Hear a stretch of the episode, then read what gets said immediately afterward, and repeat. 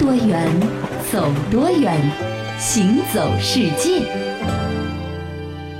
行走世界，大家好，我是一轮。各位好，我是贾云。到一个地方旅游啊，其实你首先呢接触到的是当地的人以及食物，嗯对吧？那我们中国人去西方旅游呢，对于西方的这个食物的印象啊，就是除了肉还是肉，而且都是块状的肉，什么牛肉啊、羊肉啊、鸡肉啊、猪肉啊。那么西方人到中国来旅游呢，同样也很诧异，因为嗯我们会使用很多他们眼中所谓的黑暗食材，嗯做出那种非常的让他们不解、怪异，甚至有点让他们感觉到反胃的东西。我随便举两个例子啊，你比如说咱们喜欢吃的皮蛋，对吧？嗯其实是用石灰啊加在蛋的表面做成的一种变质的一种蛋，对吧？哎另外呢，还说一个咱们的滋补佳品燕窝，其实是燕子的唾液啊，嗯这都是西方人难以想象的东西。对，包括一些动物的内脏啊，对个别的，比如说肝可能还能接受那如果说是什么肠子啊，哎，很多人可能就接受不了了。是，不过呢，我们也要在这里呢澄清一下，就是虽然说中国人在吃这件事情上食材种类特别的多，嗯可是欧洲人在曾几何时的那段岁月里面呢，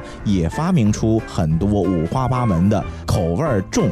样子怪，甚至名字听起来就给人感觉特别的另类的这些美食，其实嗯欧洲人呢曾经也吃过，只不过在后来的工业时代啊，他们渐渐渐渐的就变成了我们现在熟知的这些西餐文化。，对，我们以古罗马人为例啊，嗯尽管古罗马人平民啊，他主要是以麦粒呀、豆子啊，还有蔬菜为食，但是呢，这个古罗马贵族还有富人，他们造就的这个当时的奢靡生活呢，从饮食上就可见一斑。对你知不知道，一场完整的古罗马的贵族宴会啊，至少要持续十个小时。请各位来宾入座，请各位来宾保持安静。尊贵的凯撒先生的私人晚宴即将开始。哎，各部门准备，冷餐间准备好了没有？准备好了，时刻为凯撒先生和他的朋友们服务。很好，配菜部门是否准备妥当？我们等待您的口令，先生，时刻准备为凯撒先生和他的朋友们的味蕾提供优质服务。非常棒。那主菜厨房准备的怎么样了呢？一切就绪，时刻准备炒菜上菜。另外，我们隔壁的甜点师傅也已经准备完毕了，等待各位女士、先生们的胃去检验。完美。那么接下来就要宣布，呃，这个我宣布，尊贵的凯撒先生的私人晚宴现在开始。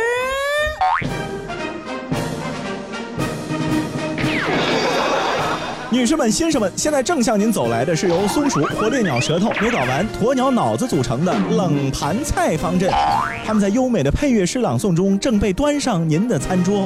紧接着，冷盘菜方阵出场的是硬菜方阵，他们有牛奶喂养的蜗牛配酸甜酱，真睡鼠蘸秘制罂粟籽，蛋糊果袖珍营养，炭烤天鹅，个个都是美味佳肴，请大家检阅。接下来出场的是最硬主菜方阵，他 有烤牛包羊、包猪、包公鸡、包小鸡、包鸟，呃，也就是特洛伊式烧烤组成。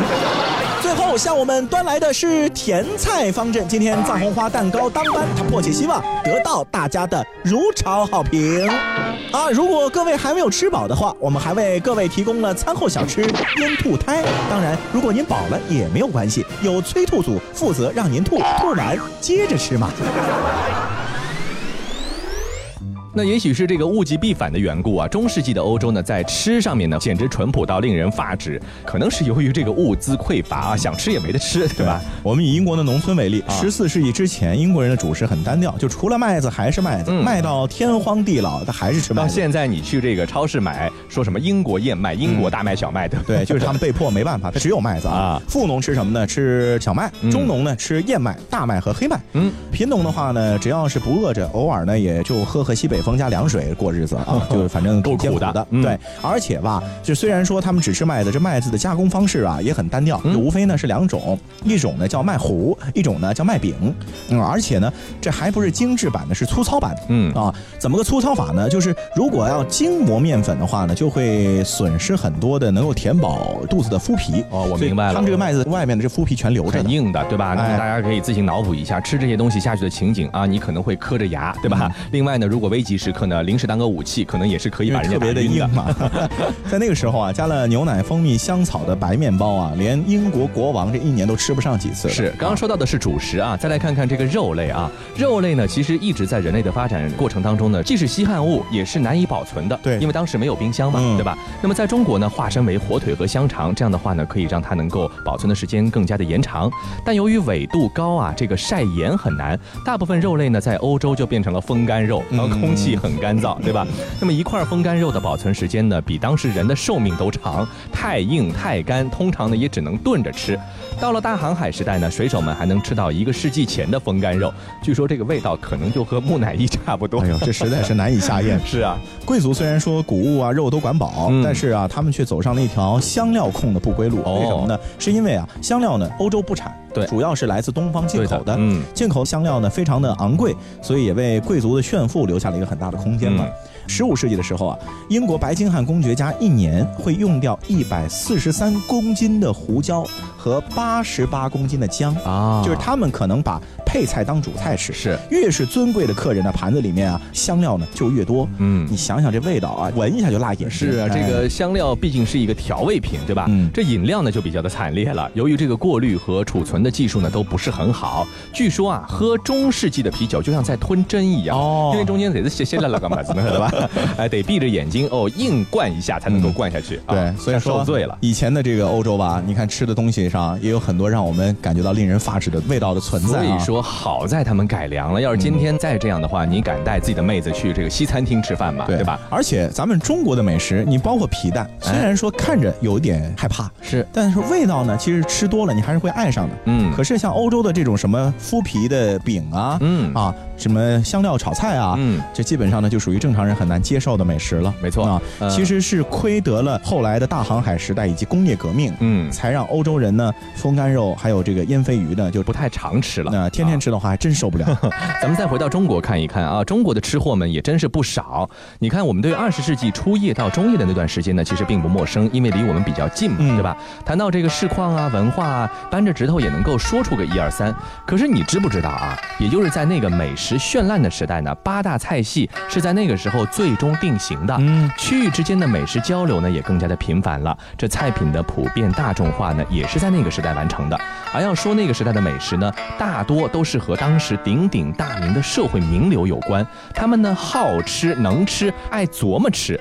无论是政坛的要人，还是文人墨客呢，都在这个舌尖上的味道可以说是下足了功夫。哎，这可能也是导致着当时的一个文化的氛围呢，就是围绕着美食展开的。嗯我们今天提到的这个第一个人，在中国历史上的形象呢，是以负面形象存在的。对不过呢，关于吃啊，我们把他的事情呢，就当做一件奇闻趣事来跟大家分享。嗯他就是臭名昭著的这个袁世凯、哦啊。关于他怎么臭名昭著法，大家自己回去翻历史教科书就知道了。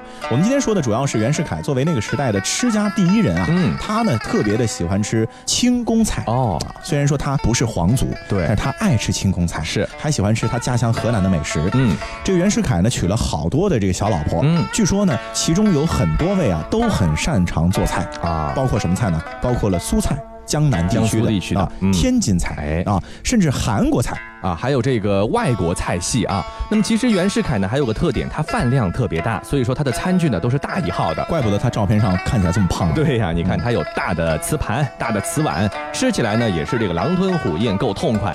快六十岁的时候呢，袁世凯还能吃下整只鸡和鸭，哎呦，真的是。这袁氏呢信奉能吃才能干这样的一个信条，常常呢把这个要干大事没有饭量可不行这样的话呢挂在嘴边。所以袁世凯，我们用两个字来总结，他就是个饭桶。真是的，更觉得是什么呢？就是袁世凯啊，特别的爱吃像人参啊、鹿茸啊之类的滋补品。嗯啊，而且呢，他不是像常人那样的用水去煎服，哦而是大把大把直接往嘴里塞，嚼着吃。这不得吃出病来呀、嗯，就有的时候吃了自己流鼻血，他也觉得好啊，因为证明他有权有势有能耐啊。好吧，嗯呃，再来说说正面的形象啊，比如说咱们的大文豪鲁迅先生，他其实也是一个非常爱吃的人。都说呢，这个鲁迅啊是笔下功夫厉害，其实他在吃上呢也不落空。在这个北京生活的这段时间呢，他到处呢都是寻摸这个好的馆子、好吃的东西去吃啊。鲁迅呢还挺爱喝酒的，每顿饭呢是必喝酒。虽然说酒量不大，但是呢他经常是喝的这个酩酊烂醉的啊，这点习惯不太好。因此呢，鲁迅很喜欢当时北京广和居的一道叫做“三不沾”的菜。那么这道菜呢，似高非高，似羹非羹，用汤勺呢这摇着吃。那么要一不沾勺，二不沾盘，三不沾牙，清爽利口，所以叫做三不沾。为什么和喝酒联系在一起呢？因为据说这样的一道菜品呢，有解酒的作用。嗯啊，呃，虽然说我们印象当中啊，鲁迅是一个严肃的文人，嗯啊，甚至呢是带有一些批判精神的，哎但是啊，大家可能想象不到，吃完饭之后啊，嗯他喜欢吃各种各样的零食和点心。哦，鲁迅最爱吃的点心呢是萨其马、萨其木。哎呦，底啊子，而且鲁迅个人是这么认为的，他说吃甜点啊可以缓解他在写作过程当中的紧张和疲劳。这和现在很多小姑娘为自己吃甜食找理由差不太多。哎，就所以说鲁迅也有萌萌的一面。哎，是的，嗯再来看一看这个艺术大师啊，京剧大师梅兰芳，他呢可以说是口味南北兼通的，既爱北京的传统小吃，也爱川菜里的宫保鸡丁。但是受到家庭的影响，加上他因为唱戏嘛，需要保护嗓子，所以说他的饮食基本上还是以家乡菜嗯或者这个淮扬菜为主的、嗯啊，比如说鸡汤煮粥啊、蜜汁火腿啊、霸王别姬啊等等，都是他喜欢吃的这个菜。那梅兰芳呢，每天必喝的一样东西呢是鸳鸯鸡粥。为了保护肺和嗓子呢，而且呢，因为喜欢清淡，他就养成了三不吃的习惯：不喝酒，不吃动物内脏，不吃红烧肉之类的油腻东西。这个其实对于我们现在来说啊，这个养生的这样的一个理念也是挺科学健康的嗯啊。那梅兰芳是京剧大师，嗯，我们最后和各位来介绍的呢是绘画界的大师，哎他是张大千。嗯，张大千啊是四川内江人，所以巴蜀地区的饮食文化呢就对他产生了很深远的影响啊。嗯因为一个人的味蕾主要是你小时候吃那些东西决定的嘛。对对对，他就很讲究，首先食材要鲜活，所以说他从来不吃盖牙菜哦，啊。在敦煌，即便是那样的一个非常非常艰苦的地方，嗯他仍然没有受到说当地食材匮乏的影响，能够在当地呢寻找出各种各样的食材，然后自创美味啊啊。他喜欢自己烧菜也可以的，是。嗯那么在二十世纪三十年代的时候呢，张大千常常去北京一家叫做春华楼的福建馆子。这店东家白永吉呢，很喜欢和文人墨客打交道做朋友。张大千一来吃饭呢，总是这个免费招待、哦啊。那么画家呢，白吃一顿还可以，这第二顿就不太好好意思了，毕竟是文人，脸皮薄嘛，对不对？于是呢，就用这个画作来抵饭钱。这个呢，就两人结下了很深的交情。嗯这样看来啊，这个老板还赚了呢。对，现在这一张画多少钱啊？就是啊，呃，我们前面说到张大千很喜欢自己做菜，自己琢磨啊。嗯他即便是在异国他乡，比如嗯巴西、美国这个地方旅居的时候啊，他都自己琢磨，自己做菜。嗯哎，所以说，我觉得张大千在那个时代应该也是属于很抢手的男子。嗯为什么呢？因为爱做菜的男子很，居家呀，哎，居家呀对，对，啊居家旅行必备之选啊。Hey boy，挑什么？什么？吃坏好过没吃过。Hey hey boy，挑什么？看见什么爱什么？Hey girl，等什么？这反正也要这，不管人不想猪的养鸡呀，大开世界不放过耶。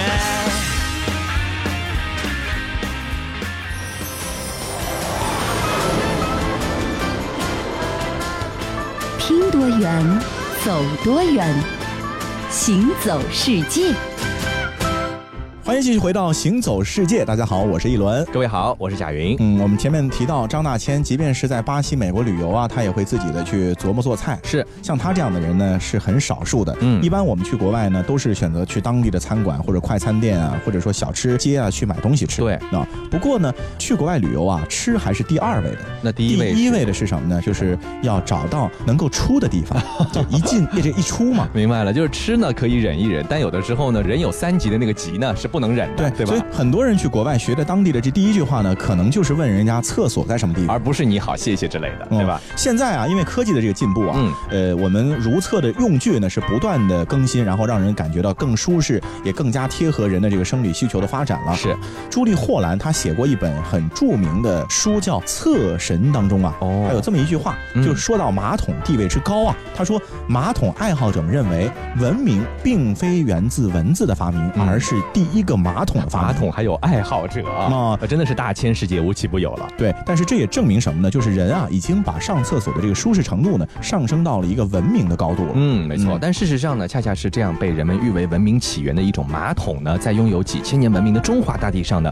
让人犯了很尴尬的毛病啊。好相比蹲厕呢，让人可以坐着轻松完成整套动作的马桶呢，事实上是减轻了人们如厕的时候的大腿肌肉的负担。但同时呢，问题也来了，这因为呢，这如厕的时候呢，你坐着就得和身体有亲密接触了。啊，就是你屁股得坐在马桶圈上。而且这个时候你裤子是脱下来的，嗯得是这个一点都没有间隔了，对不对啊？那这样的话呢，在家里没什么问题，可是如果在公共场合呢，到底是蹲还是坐就成了问题了。嗯尤其是看到过很多人，即便是马桶，我还得两个脚踩在两边，对吧？对防止细菌啊交叉感染等等。是的，有一项网上发起的调查就说，即便是在现在，就是马桶已经相当普及的今天啊，嗯，还有相当一部分的中国人啊，依然更喜欢就是选择公共厕所当中的这个蹲厕，嗯而不是坐厕。对对对，啊，嗯，就是喜欢蹲着上厕所，是，而且这个比例吧还非常的高。那嗯另外呢，有百分之八十八的人认为啊，公共的景区的厕所啊就应该是全部采用蹲厕，而不要有坐厕。没错啊，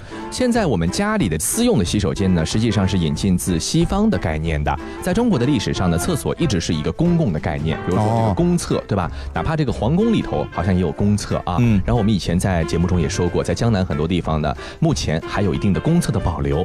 那古代宫廷呢，或者大户人家呢，由于人数众多呢，还有无数的仆役，这厕所呢就是一个大问题了。咱不可能造十几二十个厕所，要得造一个公共厕所，大家一起来使用。除了主人如厕呢可以享用便盆之外呢，大多数人呢还是会要使用公共的蹲厕。像敦煌壁画中呢就有关于古人使用蹲厕的描绘。而在古代中国的农业社会中呢，公共使用的蹲厕不仅能够低成本的满足大量人口的这个生理急需，还能够方便收集肥料，嗯很重要，对吧？因而呢，一直到新中国成立和集体经济的时期呢，中国都是广泛的使用着蹲厕的。对，改革开放以后啊，抽水马桶才正式进入到中国的千家万户。嗯，我记得我小的时候还看到过很多的家庭是用倒马桶的方式。对对对，我小时候这个我们家亲戚，尤其是住在浦东的不是特别市区的地方的人，嗯还是用马桶对的啊。对，那后来因为抽水马桶的普及，人们的这个卫生意识呢，其实也在提高。对，公厕当中的马桶呢，绝大多数的人为什么不喜欢去呢？主要是考虑到可能卫生的问题。嗯啊，虽然说科学家们已经告诉过我们了，公厕中的马桶呢，其实没你想的那么脏。嗯虽然可能它看起来没你家里面的干净是亮洁。但是呢，因为大量的细菌和微生物是不能够在冰冷坚硬的马桶圈上面存活的，嗯啊，所以说呢，其实呃没那么脏没有那么脏对吧啊啊。不过，即便科学家做过科普，但是更多的人依然选择，即便是马桶呢，他也喜欢蹲在上面上，啊是是是，就是形成一种习惯了。没错。就是网上曾经有一个段子，花式上厕所法 啊，开了挂的上厕所啊，所以我去一些商场里面会看到，在厕所的这个门背上贴着“请不要蹲在马桶上”，啊，有这样的字的出现，是是嗯啊。那其实喜欢蹲就蹲，喜欢坐就坐，这本来没什么，对吧？一个人的选择。但是当蹲厕呢出现在外国人面前的时候呢，公厕里那一个个小隔间的小事儿呢，就不得不被提到文化的层面上了。在几十年前呢，造访中国的学者和旅行家都表达了中国蹲厕给他们带来的那种震惊，因为在他们的生活当中、印象当中是没有蹲厕这个概念的。他们全都是坐马桶的。是的，嗯当时公共厕所里的简易的坑洞和隔板呢，让很多没有接触过蹲厕的人呢是倍感不适，甚至有人落荒而逃啊。嗯对于这些蹲不下来的外国人来说呢，完成如厕整套动作呢，就感觉是在悬崖边上做瑜伽。这个骨骼不够灵巧，还真完成不了，对不对？呃，有一个出来中国使用蹲厕的这个外国人啊，他就是写了一个外国人使用中国蹲厕的四个心路历程阶段，嗯啊，分别是什么呢？初次见到的震惊，就是可能毫不明白这要怎么上厕所怎么。这还能有马桶？对，然后就是在尝试使用时的恐惧，因为嗯没办法嘛，这只有是这样的哈啊。然后接下来呢，想各种办法努力的适应 是的变换角度啊、位置，啊，然后忍着使用成功啊。在尝试适应之后啊，耿直的这个外国人呢会思考一个问题，他们嗯比较善于去发现问题、解决问题。嗯他们想的问题就是说，哎，为什么他们上蹲厕会那么的不舒服呢？嗯是不是他们先天体质就决定着他们不能够蹲着上厕所呢？那德国有一个学者叫做马勒茨克，他在分析这个问题的时候呢，就提出了一种民族中心主义的观点。你看上升到这么大的高度了，意思就是说呢，人们总会有意无意的把本国或者本民族的思维和行为方式带到新的生活里，因此呢，很多从小使用坐厕，同时呢，本文化中又十分注意私人空间的人呢，在我们中国原来那种坦诚相见的公共蹲厕里头拉不出来，也是可以理解的。嗯就是我从小到大就没接触过这个环境，对对吧？所以其实就是一种习惯的问题。是的不过后来啊，有研究显示了，蹲厕比坐着上厕所啊更科学。哦，以色列的研究显示，蹲厕用时会比坐厕少一半以上的时间。嗯另外呢，日本通过 X 光的拍摄发现，相比坐厕，蹲厕时肠道的角度更加 更加的通畅。啊哦，总而言之呢，反正蹲着呢好处多多，是所以呢，何乐不为？下次大家如果看到公厕里面有蹲厕、坐厕，你可以尝试着习惯用一下蹲厕，是，但是是因为家里不可能蹲着。时间短一点，否则的话站不起来了，嗯是吧？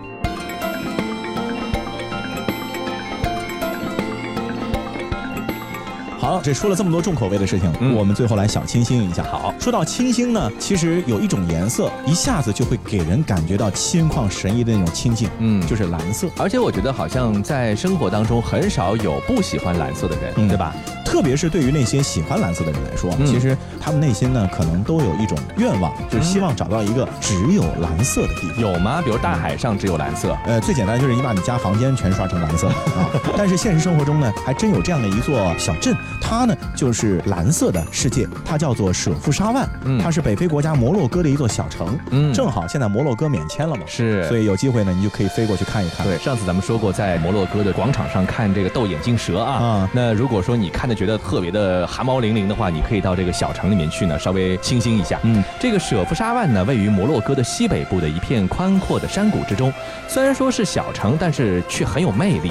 山谷呢是连绵起伏，而舍夫沙万呢就如同一颗闪亮的蓝宝石，镶嵌其中，异常夺目。对，这个摩洛哥呢，地处在热带，嗯所以说不论什么季节呢，白天啊阳光都会非常的猛烈。但是如果你在舍夫沙万旅行的话，白天的阳光再猛烈，你也会感觉到清凉和舒适，你不会觉得那么燥热。哦为什么呢？就是因为这座小城里的各种各样的蓝色啊是冷色调，对对吧？？在舍夫沙万啊，这个蓝色是绝对的主角，哦也是灵魂。所有的建筑，包括什么住宅的门啊、阶梯啊、墙壁啊，一律全部都是蓝色。嗯，有的人甚至形容啊，说时间好像也是蓝色的一样、嗯啊，就这种感觉。那蓝色都是一样的蓝色，比如天蓝还是海蓝啊？啊，还真不一样啊！这个蓝啊，还是变幻无穷的，嗯有深蓝，有湖蓝，有藏蓝，有青蓝，有天蓝，还有火药蓝。哦总而言之呢，你能够想象到的一切蓝色，在那里都能够找到。嗯，可能大家就要问了啊，为什么这座小城会是通体蓝色的？嗯其实这个问题的回答呢，要从它的历史说起了。舍夫沙万呢，它始建于一四七一年，在起初的时候呢，它只是遭到西班牙驱逐的摩尔人建立的一个堡垒。经过漫长的发展和扩建呢，堡垒逐渐成为了一座城市，就容纳了很多的人来居住了。嗯这个地方呢，就变成了一个大家的定居点了。对，从十五世纪开始呢，西方列强呢时常的入侵摩洛哥，而舍夫沙万呢，虽然说地理位置呢比较偏僻，但是也是经常遭受到牵连。人们饱受了战乱的之苦，因此呢，这个虔诚的信仰呢，在这里就占据着重要的地位了。事实上呢，舍夫沙万的蓝就和信仰有关，因为犹太人呢最先开始把房屋呢粉刷成蓝色，他们用的是一种天然的染料。据说用这种染料呢粉刷房屋之后呢，房主一家就会受到上天的保佑。紧接着呢，小城里的居民呢就是纷纷效仿，很快呢，整个舍夫沙万这个小城呢就被蓝色所包围了。人们相信啊，如果说生活在这样的海洋般的蓝色之中呢，就无异于生活在上天的庇佑当中。好几个世纪过去呢，这舍夫沙万的蓝色呢，就真的是一如既往的在阳光下呢闪闪发光，啊，原来在舍夫沙万人的心中，蓝色就是他们的保护色吉祥色，对吧？来到舍夫沙万，除了欣赏蓝色之外，还有美食不能够错过。嗯那舍夫沙万的美食的最大特点呢是什么呢？嗯就是香料。哦啊，在舍夫沙万啊，有一种叫做塔吉锅的传统美食。嗯它其实呢就是把肉类、蔬菜、香料和橄榄油混合一块儿，然后装入一种叫做库斯库斯的容器当中烹煮，嗯有点类似于我们现在这种砂锅。我觉得有点像泰国的冬阴功汤，哎之类的。然后呢，在舍夫沙万呢，基本上所有的餐馆都会有这道塔吉锅。哎，可是虽然说菜名是一样的，啊但是呢，味道却是完全不同的。哦区别什么地方？就是不同餐厅用的香料有很大的差异。就是你吃一百家会有一百种味道，对啊，享用完了塔吉锅之后啊，当地人呢喜欢喝上一杯新鲜薄荷叶熬成的薄荷茶，哎。再加点方糖，这个味道特别的提神爽口，嗯。而且据说啊，当地的这种薄荷茶还有养生的功效，哎。所以在当地人生活当中呢，这也是一种不可或缺的饮品。嗯，所以说我觉得随着我们可以到达的地方越来越多，方便到达的地方越来越多，大家可以尽量的把行走世界的脚步呢，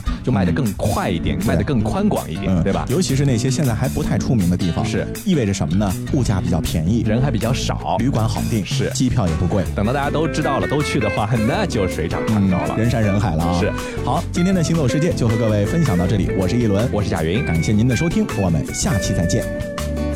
穿一件蓝色的旗袍，让你一看得神魂颠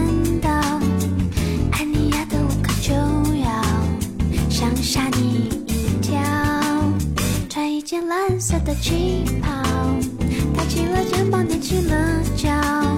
高贵的女人不会怕老，你陪我算公道。我多疯狂，除了你没有别人会知道。我多轻佻，理智统统取消。你给我穿一件蓝色的旗袍，我给你戴一顶白色的礼帽。我们是前生注定，早晚要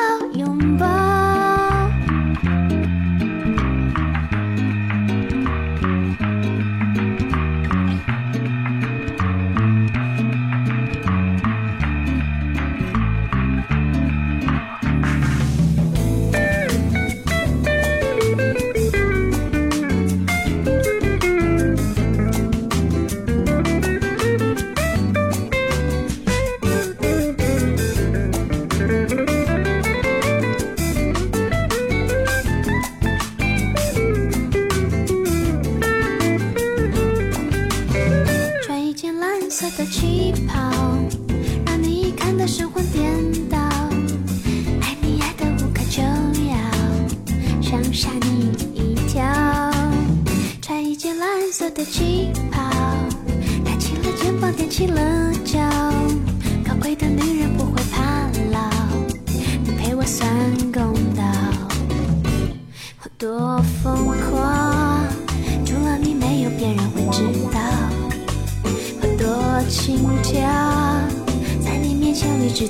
取消。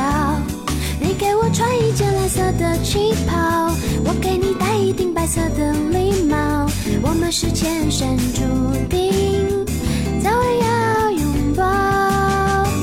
我多疯狂，除了你没有别人会知道。我多轻佻，在你面前理智统统取消。你给我穿一件蓝色的旗袍，我给你戴一顶白色的礼帽。我们是前生注定，